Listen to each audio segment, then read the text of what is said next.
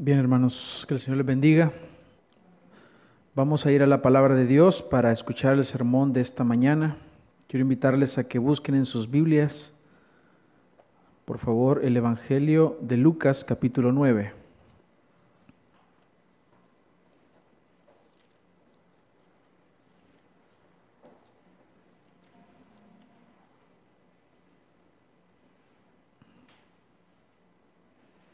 Lucas 9, versículo 27.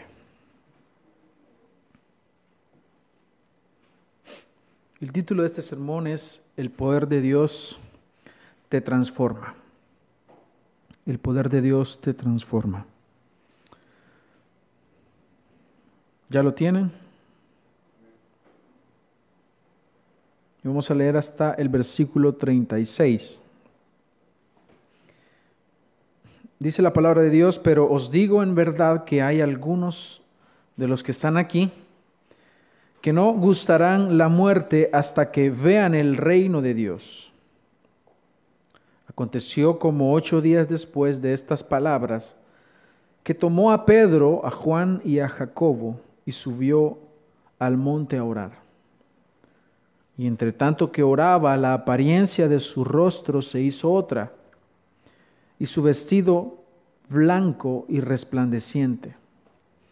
Y aquí dos varones que hablaban con él, los cuales eran Moisés y Elías, quienes aparecieron rodeados de gloria y hablaban de su partida que iba Jesús a cumplir en Jerusalén. Y Pedro y los que estaban con él estaban rendidos de sueño, mas permaneciendo despiertos vieron la gloria de Jesús y a los dos varones que estaban con él. Y sucedió que apartándose ellos de él, Pedro dijo a Jesús, Maestro, bueno es para nosotros que estemos aquí y hagamos tres enramadas, una para ti, una para Moisés y una para Elías, no sabiendo lo que decía. Mientras él hacía esto, vino una nube que los cubrió y tuvieron temor al entrar en la nube. Y vino una voz desde la nube que decía, Este es mi Hijo amado, a él oíd. Y cuando cesó la voz, Jesús fue hallado solo, y ellos callaron, y por aquellos días no dijeron nada a nadie de lo que habían visto. Bien, hermanos, vamos a orar. Amado Señor, muchísimas gracias por tu palabra. Tal vez en este momento sea difícil comprender el texto en una primera instancia, pero nos permites tú, Señor, que nos expongamos a Él y podamos profundizar un poco y así alimentarnos. Te rogamos, Señor, en esta mañana que tengas misericordia de nosotros y que nos permitas comprender tu palabra, disfrutar de ella y gozarnos hoy, Señor. Te rogamos que por medio del poder de tu palabra y el poder de tu Espíritu Santo, nuestras mentes sean renovadas y transformadas, que nuestro espíritu sea vivificado, que se pueda nutrir hoy de este alimento espiritual. Señor, te rogamos por esta batalla que tenemos en nuestra mente. Luchamos con problemas en nuestros hogares, problemas económicos, luchamos con dificultades materiales, de relaciones con nuestros familiares, con amigos, luchamos aún con el cansancio o sueño.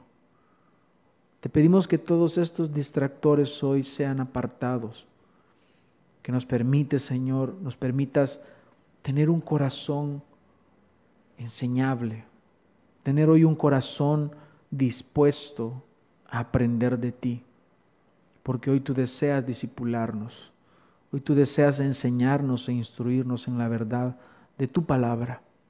Te ruego, Señor, por las vidas de aquellos que van a ver este video, están viendo en este momento esta transmisión, para que tú les ayudes, les bendigas para que tú les sustentes también y transformes los corazones de aquellos que habrán de conocerte esta mañana. Gracias por este tiempo, Señor. Todo esto te lo pedimos, Señor, en el nombre de Jesús. Amén. Hermanos, si una persona se encuentra con Jesús, su vida es transformada.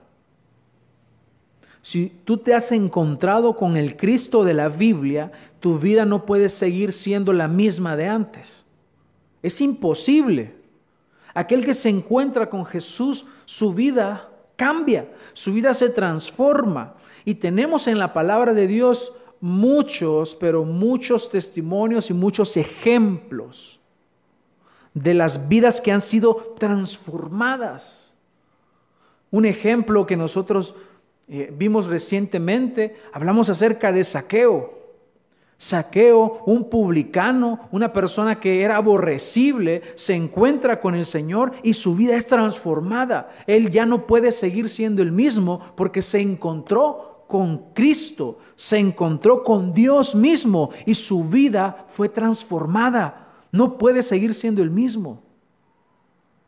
Tenemos el ejemplo del apóstol Pablo un hombre que era perseguidor de la iglesia, como se describe él mismo. Él dice, yo era un perseguidor de la iglesia, un hombre que confiaba en sus obras, un hombre que confiaba en su religión y él pensaba que su religión lo iba a salvar. Pero de pronto, cuando se encuentra con el Señor, yendo a hacer la lucha que él estaba teniendo en contra de Cristo, y le dice, Saulo, ¿por qué me persigues? Ese hecho, lo, ese hecho lo encontramos en hechos, valga la redundancia. Ese evento lo encontramos en hechos. Ahí está escrito cómo el apóstol Pablo habla de ese encuentro que él tiene con el Señor y su vida es transformada. ¿Y cuál es la respuesta de él, de este perseguidor de la iglesia? Dice, Señor, ¿qué quieres que yo haga? Y aquí hay tres cosas muy interesantes de estas palabras del apóstol Pablo. Y primero es que él dice Señor. ¿Saben por qué? Porque el que ha nacido de nuevo, el verdadero Hijo de Dios, Cristo es su Señor. Él ya es esclavo de Cristo y esa es la verdadera libertad. Eso es lo que el mundo no entiende. La verdadera libertad consiste en ser esclavo de Cristo. Esta es una paradoja que el mundo jamás va a poder entender. Si tú eres esclavo de Cristo, entonces tú eres verdaderamente libre. El Señor te ha librado del pecado, de la condenación eterna. Si tú tienes a Cristo como Señor, Él va a gobernar tu vida. Él te va a gobernar a ti. Él va a regir tus pensamientos. La forma de ver la vida va a depender de la palabra de Dios. Tú no te mandas a ti mismo. Tú primero consultas al Señor. Vas al Señor, ¿por qué? Porque Él te gobierna. Entonces Él dice, Señor. Su Señor ya no era la religión, su Señor ya no era el cumplimiento de la ley, su Señor ya no eran las doctrinas o las enseñanzas rabínicas, su Señor era Cristo. Él dice, Señor. Lo segundo es, ¿qué quieres? ¿Qué es lo que le interesaba a Él? La voluntad de su Señor. Al verdadero Hijo de Dios lo que le interesa es la voluntad de su Señor, de Cristo. Me interesa cumplir, Señor, tu voluntad. Y en tercer lugar dice que yo haga. Él quería actuar, él quería obedecer, él quería hacer la voluntad del Señor. Él dice, ¿qué quieres que yo haga? Esa debe ser nuestra oración todos los días. Señor, ¿qué quieres de mí? ¿Qué quieres que yo haga? ¿Y el Señor qué es lo que va a hacer? ¿Te va a dar una nueva revelación? No. Abrí tu Biblia. Ahí está. Ahí está mi voluntad. La vida de Pablo fue transformada. ¿Qué es lo que pasó después con Pablo? Él obedeció al Señor. Este hombre llevó el Evangelio por muchos países, en Asia Menor y en Europa. Este hombre experimentó la verdadera transformación que Dios da a los hombres. Así que, hermanos, es inevitable que cuando tengamos un encuentro con Jesús, y no, cuando digo encuentro no me refiero a un encuentro de los que promueven los neopentecostales, hablo de una, un verdadero encuentro, en, que en mi vida yo me encuentre con Cristo. Si yo me encuentro con Él, el resplandor de su gloria me va a transformar. Ya no voy a ser el mismo. Voy a ser cambiado, voy a ser transformado. Así que ahora el Señor quiere que evaluemos nuestra vida. Y la pregunta es, ¿sigue siendo el mismo? ¿Sigue siendo la misma persona de antes? ¿O en verdad tu vida ha sido transformada? Revisa tus prioridades. Revisa la respuesta que le das al Señor. Porque Pablo dijo esto, Señor, ¿qué quieres que yo haga? Esa es la verdadera respuesta. Así que yo quiero que en este texto que hemos leído ahora, veamos cómo es el poder transformador de Dios, cómo es que Dios transforma al hombre. Y vemos acá, hermanos, eh, que dice, pero os digo en verdad que hay algunos de los que están aquí que no gustarán la muerte hasta que vean el reino de Dios.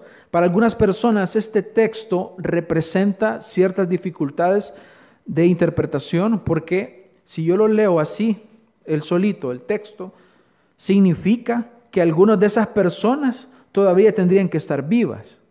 Porque dice, os digo en verdad que hay algunos de los que están aquí que no gustarán la muerte hasta que vean el reino de Dios.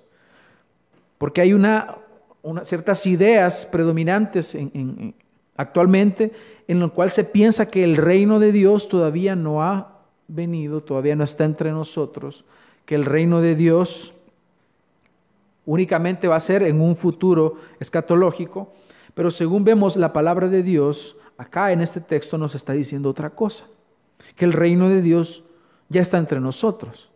¿Y a qué es lo que se refiere con el reino de Dios?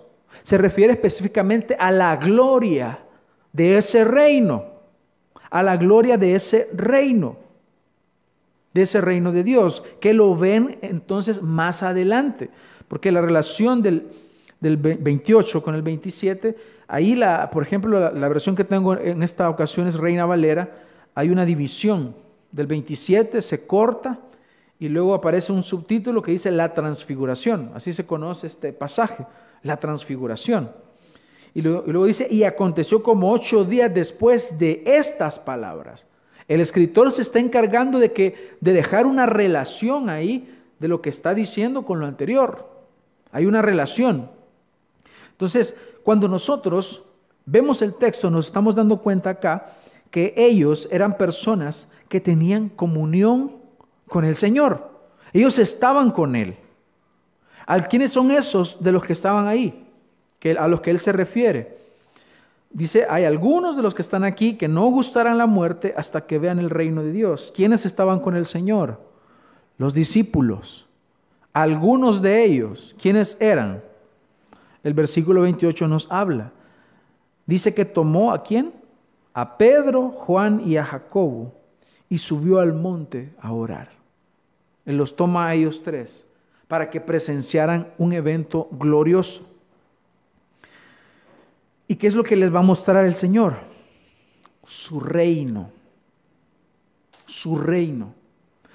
Ya lo hemos dicho antes, ¿cuál es el tema principal de la palabra de Dios? Algunos piensan que es la redención del hombre. El tema principal y el más importante de la palabra de Dios es la venida del reino de Dios. Ese es el tema principal, la venida del reino de Dios, ese reino que es anunciado desde el Antiguo Testamento. Los profetas hablaron acerca de la venida de ese reino, pues ellos van a presenciar la gloria de ese reino. Y al tener un contacto, al ser testigos del reino de Dios, ellos van a tener un cambio en su vida. Ellos van a experimentar un cambio en su vida. Entonces, el reino de Dios, la palabra de Dios nos está mostrando que genera una transformación en el hombre. Cuando el reino de Dios se establece en la vida de una persona, esa vida es totalmente transformada. No puede seguir siendo igual. El Señor les había dicho eso, que algunos de ellos, en el versículo 27, ellos iban a ver el reino de Dios antes de morir. Antes de morir, ellos iban a ser testigos de esa gloria. Y Jesús llama a sus tres discípulos más cercanos, que eran Pedro, Juan y Jacobo. Con ellos él compartía momentos íntimos, momentos de cercanía con ellos, muy especiales, y así que ellos fueron testigos de ese reino. Para ellos, el reino de Dios fue evidente y fue claro. Ahora bien, hay una curiosidad acá. Porque cuando nosotros les decimos a las personas acerca del reino de Dios, ¿qué es lo que las personas generalmente tienen en su mente? ¿Qué es el reino de Dios? Casi se imaginan Disney, hermanos. Si no es que lo hacen. Disneylandia. Un gran castillo.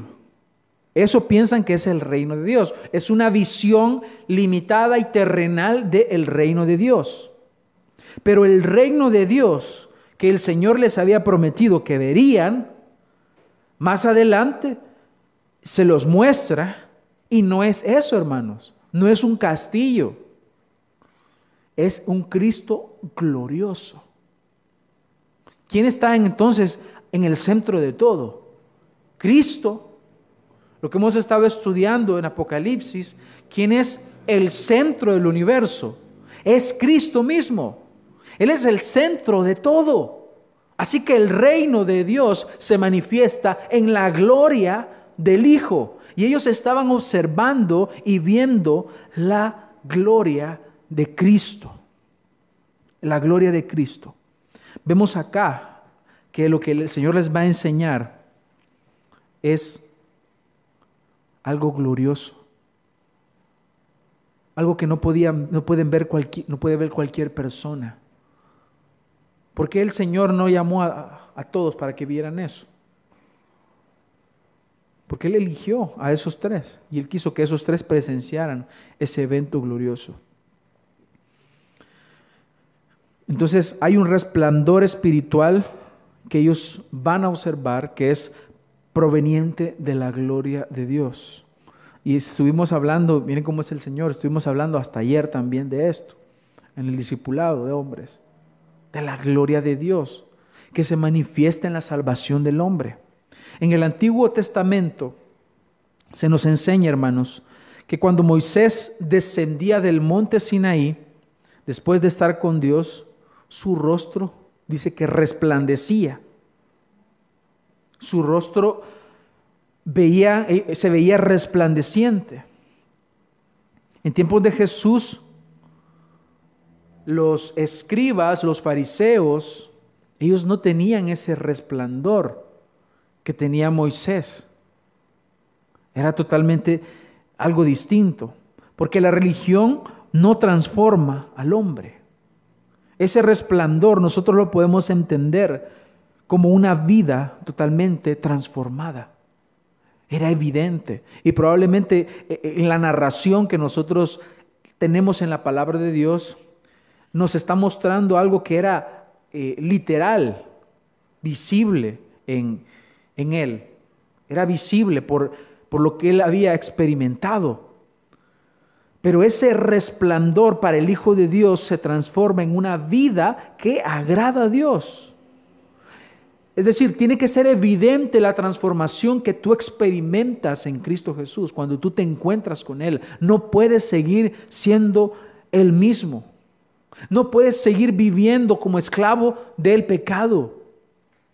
No puedes seguir viviendo con un pensamiento que es esclavo del pecado, que es esclavo del mundo. No puedes seguir pensando como el mundo, haciendo lo mismo que el mundo, porque entonces es claro que tú no has sido transformado. Pero el que se encuentra de verdad con el Señor y ve su gloria, experimenta su gloria, entonces esta persona tiene una transformación en él. Porque ¿qué sucede? Cuando hay tinieblas y llega la luz, las tinieblas desaparecen. Entonces, esta gloria que se mira acá transforma la vida. Veamos el versículo 30.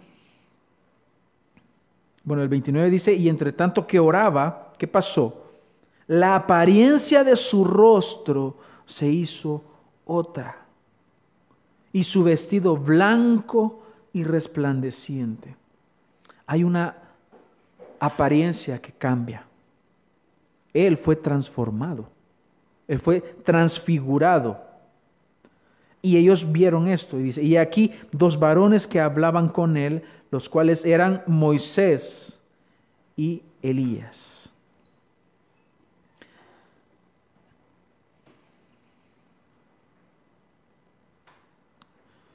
Vamos a ver Juan 1.14.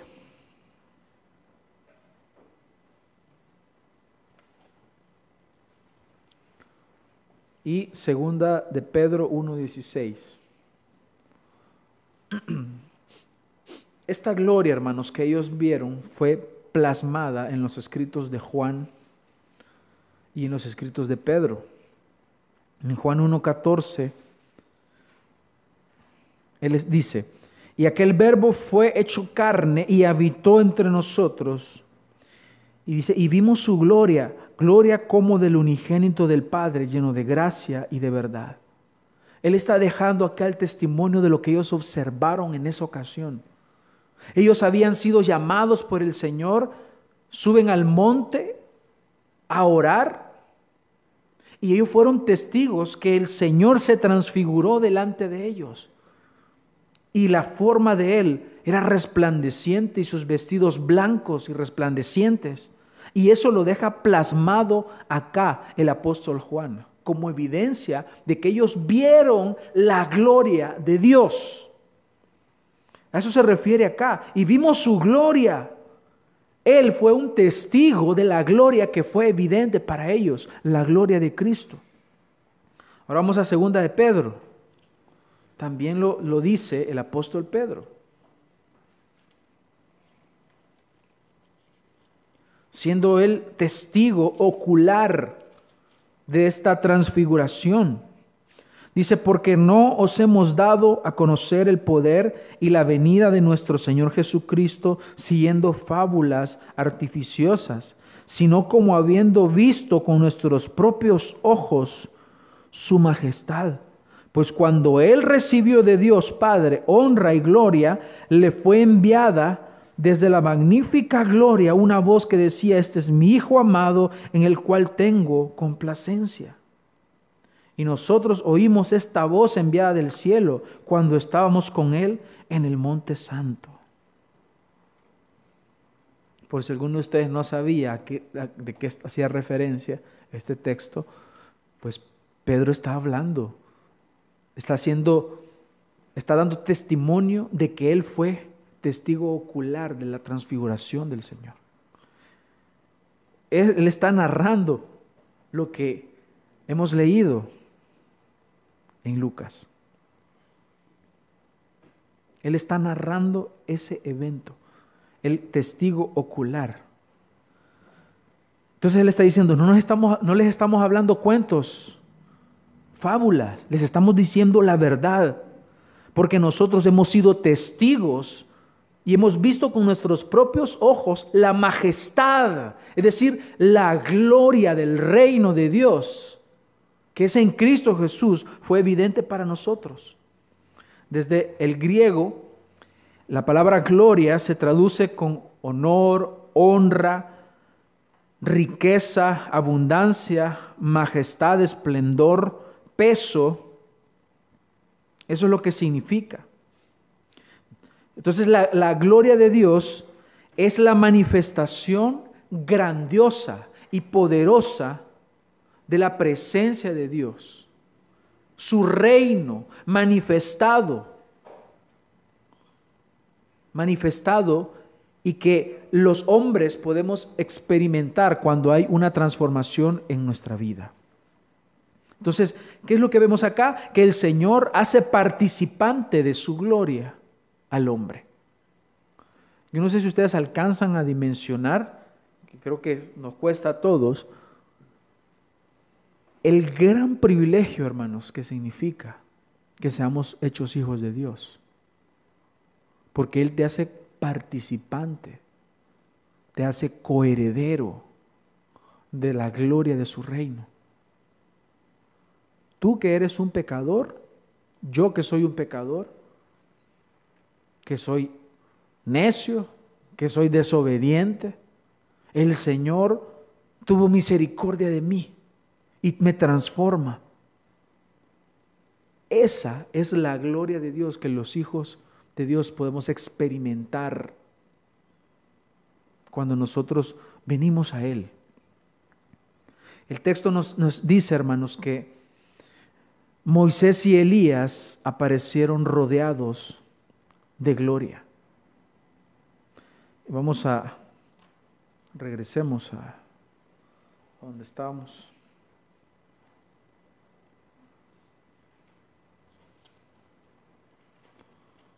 Lucas capítulo 9 estábamos.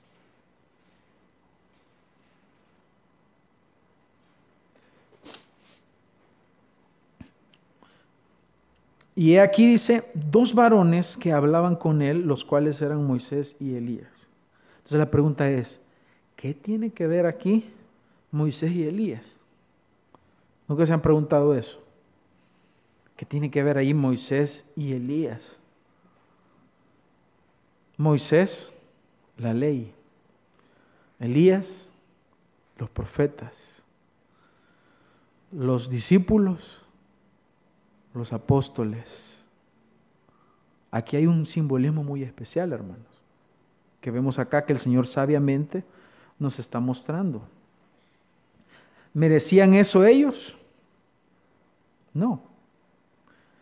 Dice Salmo 8:4, ¿qué es el hombre para que tengas de él memoria? Y el Hijo del Hombre para que lo visites. Le has hecho poco menor que los ángeles y lo coronaste de gloria y honra. Le hiciste señorear sobre las obras de tus manos, todo lo pusiste debajo de sus pies. Cuando hay una exposición a la gloria del Señor, entonces hay una transformación en el hombre.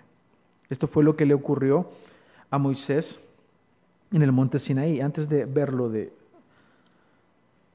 de Moisés y Elías, vamos a Éxodo 24. que casualmente lo leímos ahora en la mañana.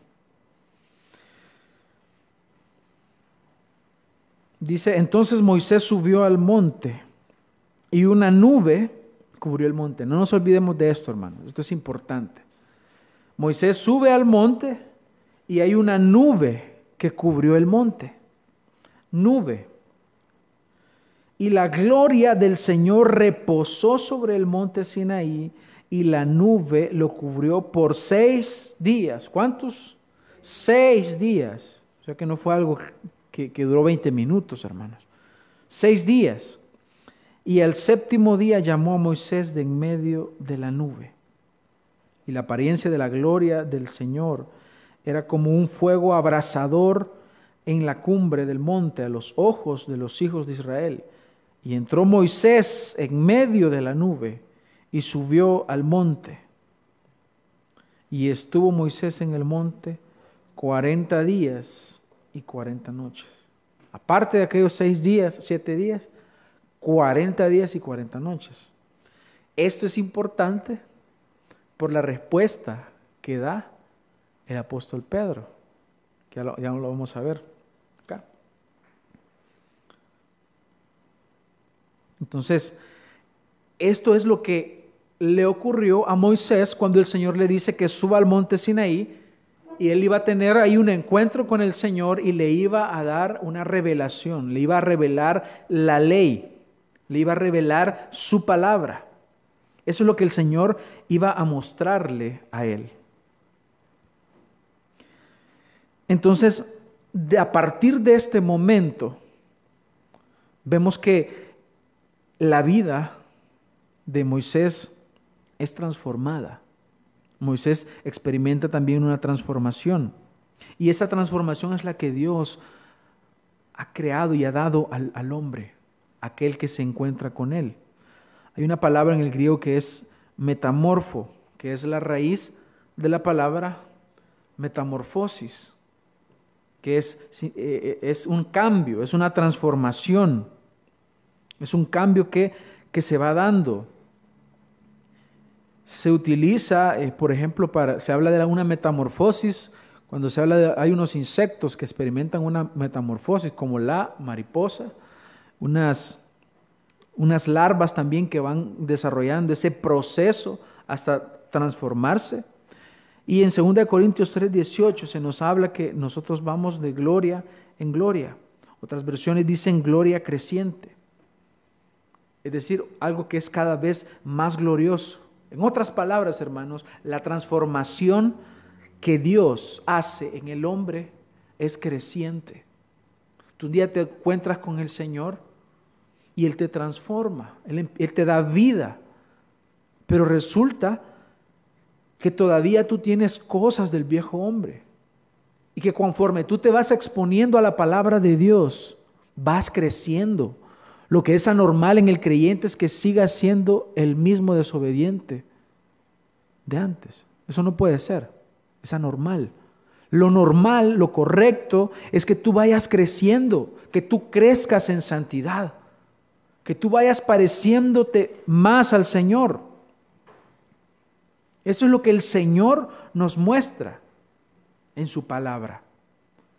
Claro, si tú ves, ves a Moisés y lees lo, lo primero que se habla de Moisés, cometía muchos errores, falló mucho pero el Señor lo fue perfeccionando. Tú ves la vida de, de Pedro. Pedro falló mucho, es más, negó al Señor, habiendo aún experimentado esto. Porque el hecho de que el Señor te llame a ti y te transforme no significa que no estarás expuesto al pecado. Porque todavía está en ti la antigua naturaleza, la vieja naturaleza. Y aún tienes también una nueva naturaleza. El problema, hermanos, es que nosotros nos acomodemos y no queramos crecer. Ah, pero si el Señor ya me salvó. Ah, pero salvo siempre salvo. Sí, el que es salvo siempre será salvo. Pero eso no significa que no te santifiques. Conoce el Señor a los que son suyos. ¿Y qué dice después? ¿No se acuerdan? Nos habla que nos santifiquemos. Apártese de iniquidad todo el que proclama el nombre del Señor. El Señor conoce a los suyos. Entonces, si el Señor me ha transformado en verdad, entonces yo voy a experimentar una transformación que es una gloria creciente, que va en aumento hasta que el día es perfecto. Entonces la transformación que el Señor hace es una transformación paulatina. Vamos creciendo, vamos de gloria en gloria. Vamos experimentando un crecimiento en nuestra vida cristiana. Esa es la transformación que brota del encuentro que tú tienes con el Señor. Te vas transformando. ¿Qué más nos transforma acá? la palabra del Señor. Eso es lo que vemos acá, hermanos, cuando hay una... Ya habíamos visto acerca del reino de Dios, ahora veamos que hay una transformación que va a derivar de la palabra del Señor. Entonces, eh, eh, eh, vemos acá que él Dice, y aquí en el 30, y aquí dos varones que hablaban con él, los cuales eran Moisés y Elías. La pregunta es, ¿qué hacían ahí Moisés y Elías? Moisés representando la ley y vemos acá a Elías representando los profetas, quienes aparecieron rodeados de gloria y hablaban de su partida que iba Jesús a cumplir en Jerusalén. estaban hablando acerca de que Él se iba a entregar.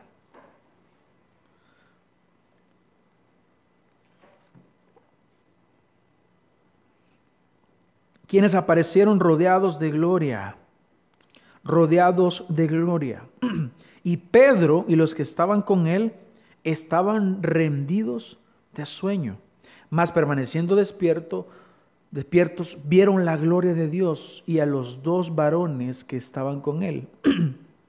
¿Cómo sabían ellos que eran Moisés y Elías?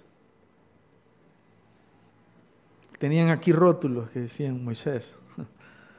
Obviamente, probablemente después ellos consultaron al Señor que quiénes eran ellos. Pudieron haber consultado después al Señor y Señor, y no lo dice el, texto, pero eh, creo que así fue.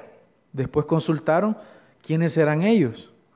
Y ya después, eh, recuérdense que esto no fue escrito en el momento que estaba sucediendo, pasaron años de, de que fue escrito esto, después del suceso.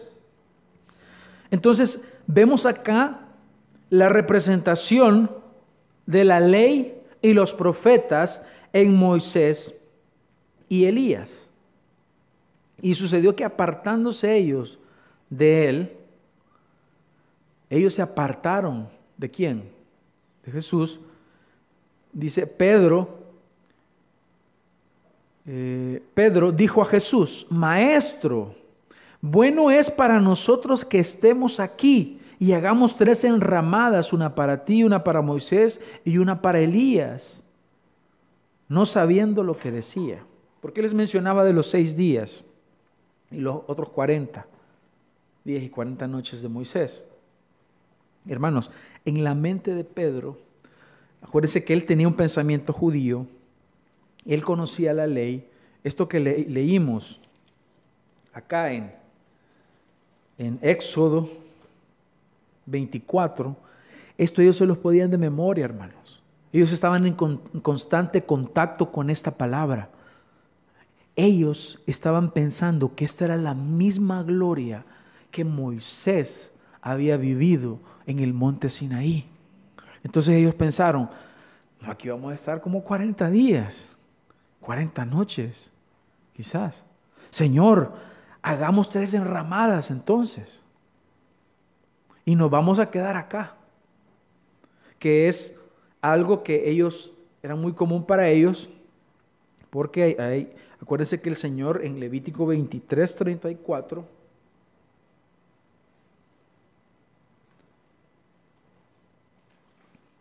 En Levítico 23, 34, el Señor le dice, habla a los hijos de Israel y diles, a los 15 días de este mes séptimo será la fiesta solemne de los tabernáculos, el Sukkot, o la fiesta de las cabañas, donde ellos hacían esas enramadas Dice, por siete días. El primer día habrá santa convocación, ningún trabajo de siervo haréis. Siete días ofreceréis ofrenda encendida al Señor. Al octavo día tendréis santa convocación y ofreceréis ofrenda encendida al Señor. Es fiesta, ningún trabajo de siervos haréis.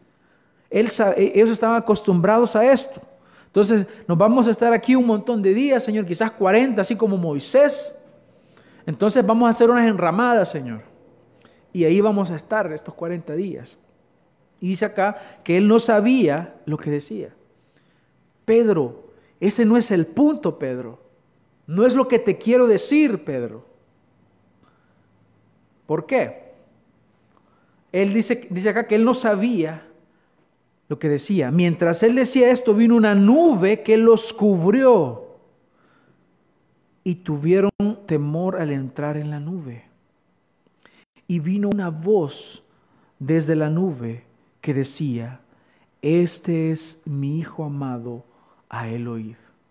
Este es mi Hijo amado, a él oíd. Escuchen la palabra de él, dándole importancia a la voz de Cristo, no a no creer que va a haber una salvación, que va a haber gloria en solo la ley y los profetas, sin el cumplimiento de esa palabra que es en Cristo Jesús. Porque la ley y los profetas no tienen sentido sin Cristo. Él es la cúspide de la revelación. Él no sabía lo que estaba diciendo. Y Dios le habla y Dios envía su voz. Dice, este es mi Hijo amado es decir, este es el Mesías. En él tiene cumplimiento Moisés y Elías, la ley y los profetas. ¿En quién? En Cristo Jesús. en su palabra, en su revelación, a Él oíd. ¿Por qué? Porque Cristo trae el mensaje del reino de Dios. ¿Qué es lo que predicaba el Señor? Él predicaba el Evangelio. Él decía, arrepentidos y convertidos porque el reino de los cielos se ha acercado.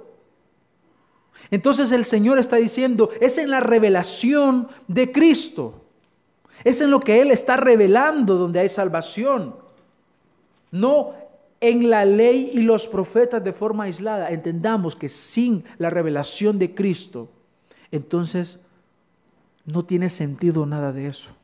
Hebreos 1 dice, Dios habiendo hablado muchas veces y de muchas maneras en otro tiempo a los padres por los profetas, en estos postreros tiempos nos ha hablado por el Hijo, a quien constituyó heredero de todo y por quien asimismo hizo el universo. A él oíd, a él, a quién, a Cristo, el cual siendo el resplandor de su gloria, el resplandor de su gloria. Ellos estaban experimentando y viendo el resplandor de la gloria de Dios y la imagen misma de su sustancia y quien sustenta todas las cosas con la palabra de su poder.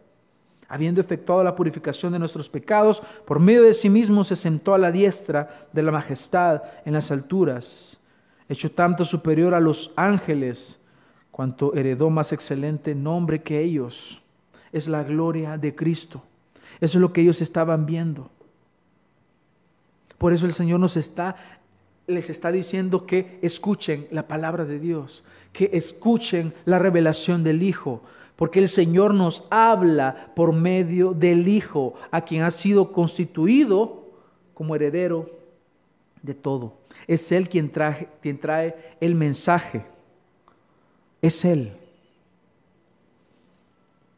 Hebreos 4:12 dice, porque la palabra de Dios es viva y es eficaz y más cortante que toda espada de dos filos y penetra hasta partir el alma, el espíritu, las coyunturas y los tuétanos y discierne los pensamientos y las intenciones del corazón, la palabra de Dios. ¿Quieres conocer a Jesús? Lee tu Biblia. La gente hoy anda buscando nuevas revelaciones. Ah, la revelación del apóstol aquí, la revelación del apóstol allá. Y por eso hay gente que nos visita. Y, yo le cuento al hermano Mauricio que, ya nos han dicho, es que ustedes mucha Biblia, es que mucha palabra. ¿Y por qué solo la palabra? Que, entonces, ¿qué, ¿qué buscas? ¿Buscas más del hombre o buscas más de Dios? El Señor te habla en la palabra. Ve a la palabra, vive la palabra, predica la, palabra de Dios. Juan 17, 17, el Señor dice, santifícalos en tu verdad, tu palabra es verdad. ¿Qué es lo que busca entonces la gente? Hermanos, el mensaje que transforma al mundo es el mensaje de Cristo. Y esa transformación la experimentamos al exponernos a la palabra de Dios. La voz dijo, la voz del Padre, a Él oíd. Porque la revelación en el Antiguo Testamento no tiene sentido sin Cristo. Por eso es que Hebreos dice que hoy nos habla a través del Hijo. No quiere decir que desechamos el Antiguo Testamento, es la palabra de Dios, pero tiene su cumplimiento pleno con la venida del Señor Jesús. Así que el hombre es transformado en su mente al acercarse a la palabra de Dios. Por eso es lo que leíamos en, Romanos capítulo 12. Transformados por medio de la renovación de vuestro entendimiento. ¿Cómo renovamos nuestro entendimiento, hermanos? ¿Será que acaso lo podemos hacer viendo películas? Estar viendo videitos en, YouTube, eh, estar comiéndonos al vecino o al hermano, chismeando. Ahí nos renovamos, hermanos. Destruyendo a, otra persona. No, nos renovamos robándonos dinero, nos renovamos pecando, hermanos. No. Nos renovamos yendo a la palabra, yendo a la Biblia. Allí renovamos nuestro entendimiento.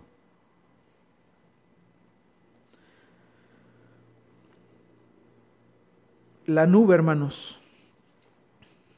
Eh, quería mencionar respecto a la, a la nube que vemos acá. ¿En qué lugares hemos visto la nube?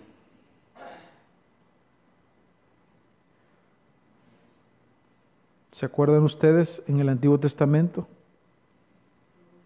¿A dónde se menciona la nube? En el desierto.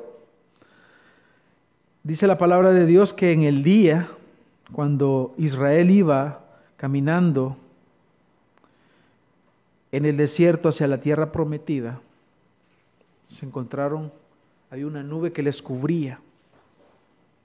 La Biblia nos dice también que en el tabernáculo de reunión había una nube. La Biblia nos dice que en el templo de Salomón había también una nube de gloria. Y aquí vemos también una nube. ¿Qué es lo que ha representado esa nube, hermanos? La presencia de Dios. Una nube ellos fueron testigos de que había una nube, una nube, que es la presencia de Dios. Es la presencia de Dios a la cual, la cual ellos estaban viendo entonces la gloria de Dios. Es decir, ellos entendieron que ahí estaba Dios, que la presencia de Dios estaba ahí con ellos. Eso es lo que el Señor les está mostrando. Ellos están entonces siendo testigos de que con quienes estaban tratando no era cualquier persona, no era un profeta más, no era un amigo de ellos, así como cualquier otra persona, era Dios mismo hecho hombre que había venido como la máxima revelación para el hombre, Cristo, el Hijo de Dios, el Mesías prometido, el que fue prometido en Génesis 3, 15. Ellos estaban siendo testigos del Mesías que Isaías había profetizado, que Ezequiel había hablado, que Joel había hablado. Ellos estaban siendo testigos de la máxima revelación para el hombre, que es Cristo Jesús. Es Cristo mismo. Por eso es que ellos ven una nube ahí porque Dios mismo estaba ahí. Es decir, ellos estaban delante de Dios mismo. Es lo que Juan entendió después. Probablemente no lo entendió en el momento, probablemente lo entendió después y él deja plasmado en su evangelio y dice, y vimos su gloria, gloria como la del unigénito del Padre, lleno de gracia y lleno de verdad. Es lo que ellos, hermanos, estaban viendo, la gloria de Dios en el Hijo sus vidas jamás serían iguales. A partir de ahí, sus vidas fueron transformadas. Sus vidas cambiaron, hermanos. Y la pregunta es, ¿has experimentado tú este cambio en tu vida? ¿Por qué? ¿Por qué lo menciono? Porque la revelación de Cristo te hace que tú experimentes un cambio en tu vida. Es un cambio profundo, es un cambio genuino, es un cambio verdadero. Él es la máxima revelación. Él trae el mensaje del Evangelio. Ellos fueron testigos de la gloria de Dios. Si tú no te encuentras con el Señor, no habrá cambio en tu vida. El encuentro que, un verdadero Hijo de Dios tiene con Cristo es un cambio, es un encuentro de este tipo, es glorioso. Y con esto eh, concluyo. El encuentro de un verdadero Hijo de Dios es esto mismo. Tú ves la gloria de Dios tú ves a un Cristo resplandeciente y te ves a ti andrajoso, te ves a ti miserable, te ves a ti condenado, perdido, imposibilitado, débil. Eso es lo que cantábamos hoy. Tal como soy, de pecador. Imposibilitado de salvarme. No puedo salvarme a mí mismo. Pero veo a Cristo glorioso. Veo a Cristo resucitado. Veo a Cristo glorificado. Veo a Cristo en el Evangelio que me dice que yo soy pecador, que Cristo murió por mis pecados y que al tercer día Cristo resucitó. Lo veo glorioso, lo veo transfigurado, lo veo lleno de gloria, lleno de gracia y de verdad. Si tú no ves así a Cristo, tú no estás viendo al Dios verdadero. Tú estás viendo la imagen de un ídolo que tienes en tu mente. Pero el verdadero Hijo de Dios mira la gloria del Hijo y su vida cambia y su vida se transforma y no puede seguir siendo igual. Y Cristo, para Él, es el deseado de las naciones. Él es la piedra que desecharon los edificadores. Pero para nosotros, como dice Pedro, es una piedra preciosa. Así ves a Cristo. Así experimentamos a Cristo. Y a partir de ese encuentro que tú, que tú, tengas con el Señor, entonces tu vida no va a ser igual. Tu vida es transformada cuando tú veas a este Cristo glorioso. Hasta entonces, mientras tanto, tú no has conocido a Dios si Cristo no te parece apetecible, deseable, tú no has experimentado el verdadero nacimiento. Tú estás viviendo una religión como la de los fariseos. El salmista lo dijo en sus palabras hermosas. ¿A quién tengo yo en los cielos sino a ti? Y fuera de ti, nada, nada deseo en esta vida. Pero si tú deseas más la gloria de este mundo que a Cristo mismo en su gloria y en su reino, entonces tú no has nacido de nuevo. Porque a, los ojos del Hijo de Dios, Él es precioso, Él es hermoso. La gloria que ves en Él te hace desear solo a Él y dejar este mundo.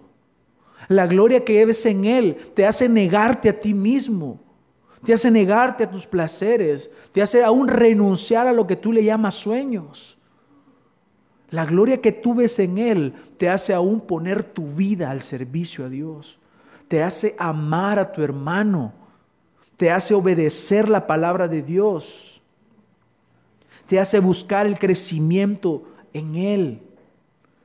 Eso es lo que el poder de Dios que nos transforma, hermano a menos que tú te encuentres con el Señor, hasta entonces podrás experimentar un verdadero cambio, un verdadero nacimiento en tu vida. De lo contrario, seguirás siendo el mismo y solo podrás decir que tú eres un hipócrita. O probablemente ni siquiera lo digas, pero lo sabrás en tu corazón. Mi deseo hoy, hermanos, y mi oración para con nosotros es que podamos encontrarnos con este Cristo glorificado. Porque muchas veces el mundo, aunque es parte del Evangelio, pero, y, lo decía ayer, el Evangelio debe ser predicado completo. Sí que Cristo murió, pero el Evangelio completo es que Cristo también resucitó. No podemos quedarnos solo con la imagen del Cristo que está crucificado ahí. Como decía el, este hombre, el Papa Católico, ese es el fracaso de Dios, le llama. Ese no es el fracaso de Dios. Cristo venció y está sentado a la diestra del Padre. Él trastornó la sabiduría del mundo y en esa sabiduría Él muestra, porque lo que para el mundo era el acabose de Cristo, se acabó, nos quitamos a este loco, decía el mundo, pero no, esa fue la victoria del Señor. Y esa victoria es mostrada y consumada en la resurrección, el Cristo glorioso. Es decir, ellos vieron anticipadamente la gloria de Dios. Esa es la gloria que habremos de experimentar los hijos de Dios en el día postrero, cuando Cristo venga. Así que, hermanos, la única forma de transformarnos o de que una vida sea transformada es teniendo un encuentro con Jesús. Que el Señor tenga misericordia de nosotros, hermanos. Oremos. Amado Señor, gracias por tu palabra. Gracias, Señor, por mostrarnos que tú, Señor, eres glorioso, que no hay nada en este mundo más grande que tú, que solamente tú eres el único, que solamente tú eres el único Dios verdadero, grande, temible, todopoderoso, digno de recibir toda la gloria y toda la adoración. Señor, te amamos. Señor, te bendecimos. Ayúdanos, Señor. Si alguno de nosotros no ha experimentado este encuentro contigo, es porque tú aún, Señor,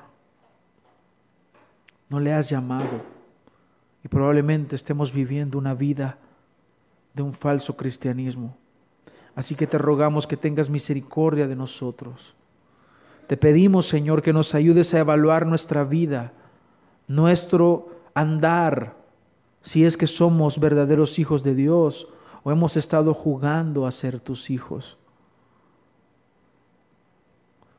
Te ruego, Señor, que nos ayudes a ser humildes, a darnos cuenta de nuestras fallas y nuestros errores y a buscarte. Que esta semana, Señor, podamos vivir tu palabra en obediencia. Te ruego, Señor, que no seamos oidores olvidadizos, sino que seamos hacedores de la palabra. Que esta semana vivamos tu palabra y que vivamos el Evangelio verdadero. Ayúdanos, te necesitamos, Señor. Despídenos en paz y llévanos con bien hasta nuestros hogares. En tu nombre oramos, Señor. Amén. Que la paz del Señor, hermanos, sea con todos ustedes. Que el Señor les bendiga.